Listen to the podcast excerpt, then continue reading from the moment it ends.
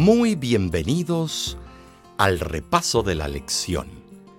Yo soy el pastor Omar Grieve, director de La Voz de la Esperanza. La lección para esta semana del 6 de junio se titula La Biblia como historia.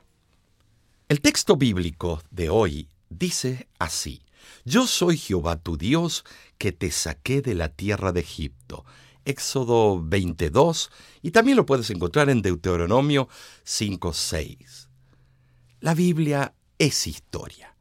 La Biblia cuenta la historia lineal desde el origen del pecado en el cielo, como el libro de Ezequiel lo cuenta, y el libro de Isaías, y encontramos luego la caída del hombre y la mujer, nuestros primeros padres, y de allí toda la historia progresiva hasta el día de hoy.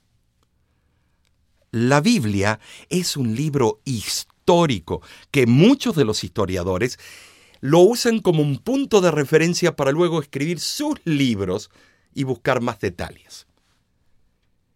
Es interesante ver que en el versículo principal muestra una historia de liberación para todos los tiempos.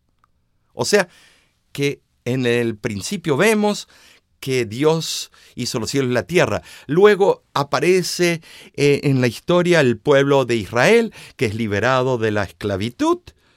Y estimados, esta es una historia de liberación para todos los tiempos.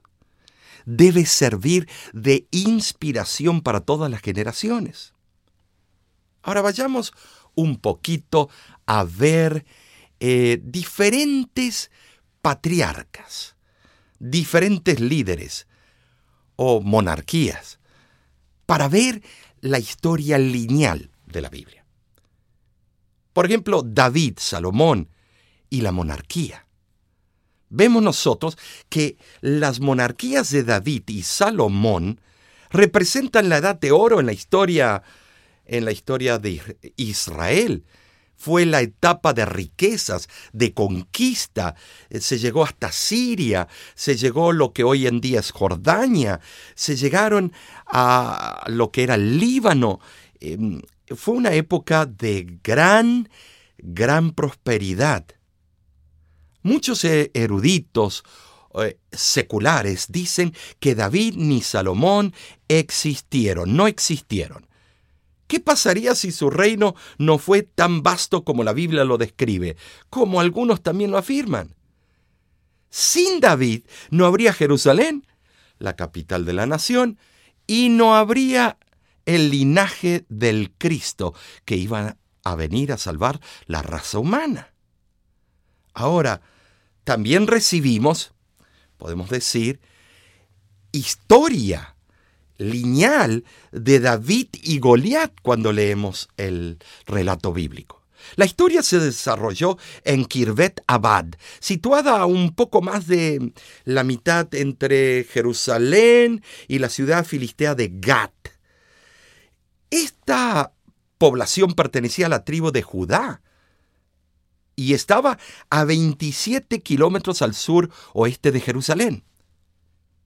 El nombre de Goliat quizás signifique exilio, en el sentido de que Goliat fue apartado de su pueblo ancestral y por lo tanto era filisteo solo en sentido de la palabra, eh, porque vivía con esa gente. Pero él era anaseo. Eh, Deuteronomio 9.2 nos habla que los anaseos eran gigantes y Caleb fue en contra de ellos estimados. La historia comprueba todo el relato de David. Lo encontramos en el año 2008 y 2013. Se encontraron dos inscripciones que muchos creen que se representan la escritura hebrea más antigua, o sea, la arcaica. La segunda inscripción mencionada, el nombre Esbal, el mismo nombre de uno de los hijos de Saúl. En 1993, las excavaciones en la ciudad norteña de Tel Dan descubrieron una monumental inscripción escrita por el rey Hazael de Damasco, quien registra su victoria sobre el rey de Israel y el rey de la casa de David. Esta es la misma forma en que se describe la dinastía de David en la Biblia. Estimados, una evidencia arqueológica. Ahora, vayamos más adelante. Isaías, Ezequías y Sennacherib. En el 701 a.C., Sennacherib hace campaña contra Judá y la sitia y la va a destruir. Y el rey Ezequías se va delante de Jehová y empieza a orar y largar todas sus angustias delante de la presencia de Jehová y a traer las cartas del Rapsaque de Sennacherib y la presenta a Dios entendamos muy bien que ahora aparece el profeta Isaías, en el capítulo 36 y en el capítulo 37. Y vemos que Isaías se acerca y le dice, no temas, yo te daré la victoria. Y ese rey se va a volver por el mismo camino que vino, y sus propios hijos lo van a matar, los suyos. Estimados, el ángel de Jehová vino en una noche y mató a 185 mil de los soldados de Sennacherib. Poder atómico, una bomba nuclear. Si vas a Hiroshima y Nagasaki, esos son los números de muertos en dichas ciudades. Vemos nosotros que cada ángel tiene poderes increíbles. Ahora, no se levantaría ningún terraplén contra los muros que permitiera el avance de las máquinas de guerra y de los arqueros. El Señor le dijo, yo voy a defender a Jerusalén, no ustedes. Ustedes son piojitos contra ese poderío, el Estados Unidos de América de aquel tiempo. ¿Cómo lo van a vencer? Dios estaba defendiendo su propia majestad y su propio honor contra la blasfemia de Sennacherib. Los ángeles, enviados con más frecuencia para salvar que para destruir, pero ahora un ángel que salvaba, fue encomendado la destrucción de los enemigos de Jehová. Estimados, vemos ahora el poder de Dios. Pero la historia sigue. Encontramos a Daniel, Nabucodonosor y Babilonia. Gracias a estos individuos es que la base profética de toda la Biblia hemos sacado los utensilios de la hermenéutica de estas profecías y de este libro de Daniel, de la experiencia de Daniel y de Nabucodonosor. En julio del 2007, un académico de la Universidad de Viena estaba trabajando en un proyecto en el Museo Británico cuando encontró una tablilla de la época de Nabucodonosor, rey de Babilonia. En la tablilla encontró el nombre Sarsekim, el nombre de un funcionario babilónico mencionado en Jeremías 39.3. Sarsekim es uno de los tantos reyes y oficiales que gracias a la arqueología se han redescubierto desde la época de Daniel y Nabucodonosor, comprobando que estos personajes existieron y que la historia de la Biblia es verídica, veraz. Qué testimonio hermoso el de Daniel en Babilonia, ¿no es cierto? Hay varios detalles que se encuentran en el libro de Daniel, como Daniel propuso en su corazón permanecer fiel a Dios en relación con lo que comía y a quien oraba. Daniel conversó con el mismo rey Nabucodonosor de hombre a hombre. La historia de los reinos del mundo eh, Daniel presentó bajo la revelación de Dios. La aparición del anticristo, los últimos eventos antes de la venida de Cristo, la victoria final, todo eso se encuentra en el libro de Daniel. Historia cumplida, historia por cumplirse. La historia y la arqueología comprueban la existencia de estos relatos y la existencia de la gran ciudad de Babilonia. Oh, interesante. Nabucodonosor era hijo de Nabopolazar. Juntos construyeron una ciudad gloriosa. Daniel 4:30 lo dice. 300 templos, un palacio exquisito, una de las maravillas, siete maravillas del mundo antiguo, eh, los jardines colgantes de Babilonia. Enormes paredes dobles. Las paredes estaban jalonadas por ocho puertas principales, todas con nombres de los principales eh, dioses babilónicos. La más famosa era la puerta de Ishtar, con azulejos azules y figuras mitológicas enchapadas en oro. Todo esto comprueba la hermosa Babilonia, las visiones que nacieron de esa experiencia, comprueban la vida de un fiel hijo de Dios que no se doblegó ante las pruebas aunque se desplomaran los cielos.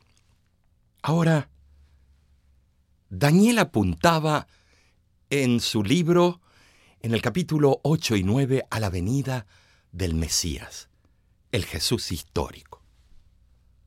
De acuerdo a Mateo 26, 57 al 67 y, y Juan 11, 45 al 53, podemos encontrar la vida de Cristo y los protagonistas alrededor de su vida, aquellos que cohabitaron en ese tiempo de la historia y leemos cosas increíbles. Entre ellos estaba Caifás, Pilato, Nicodemo y otros personajes relevantes. Encontramos nosotros que la arqueología en 1961 se halló una inscripción con el nombre de Poncio Pilato en una piedra en Cesarea Marítima.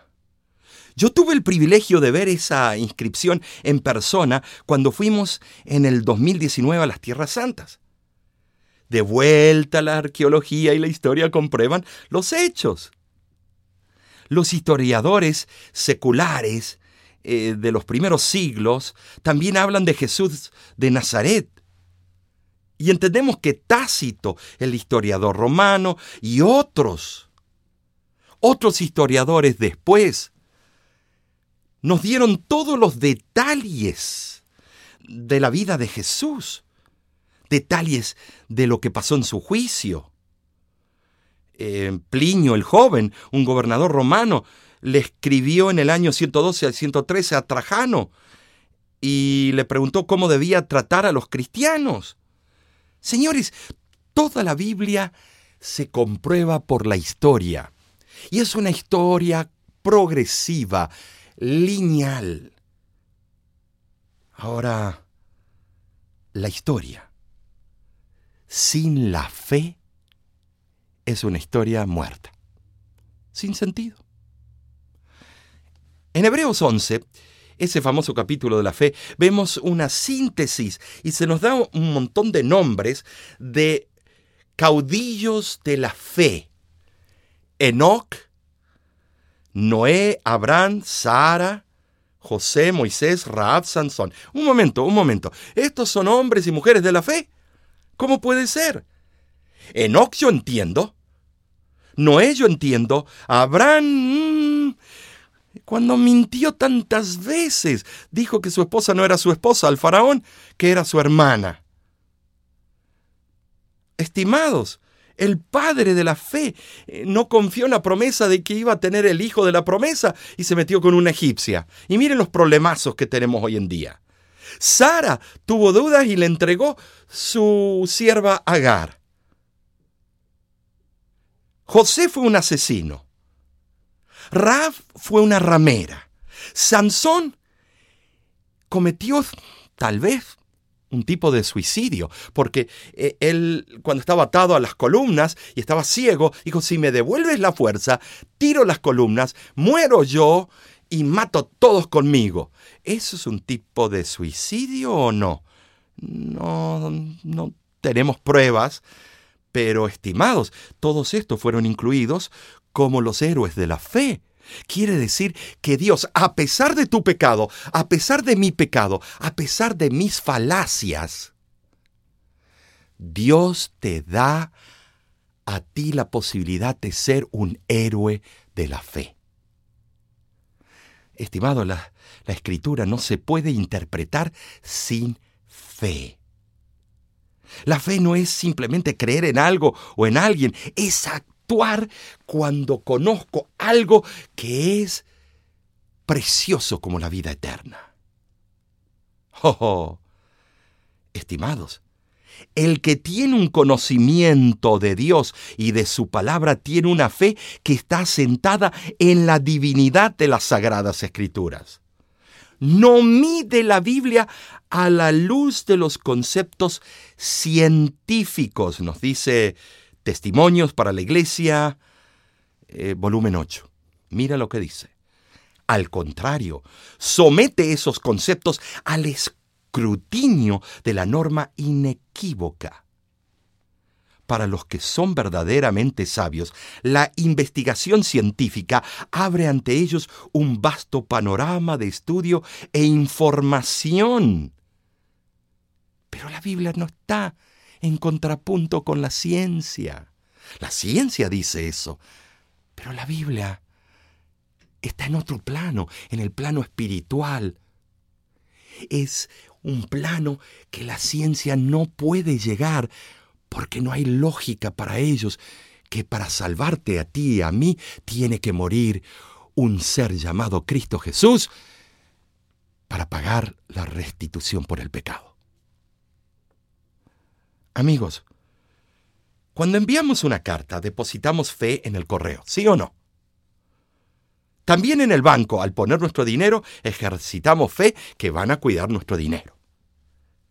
Al comer, ya sea en un restaurante o en una casa, tenemos fe de que esa comida no ha sido envenenada.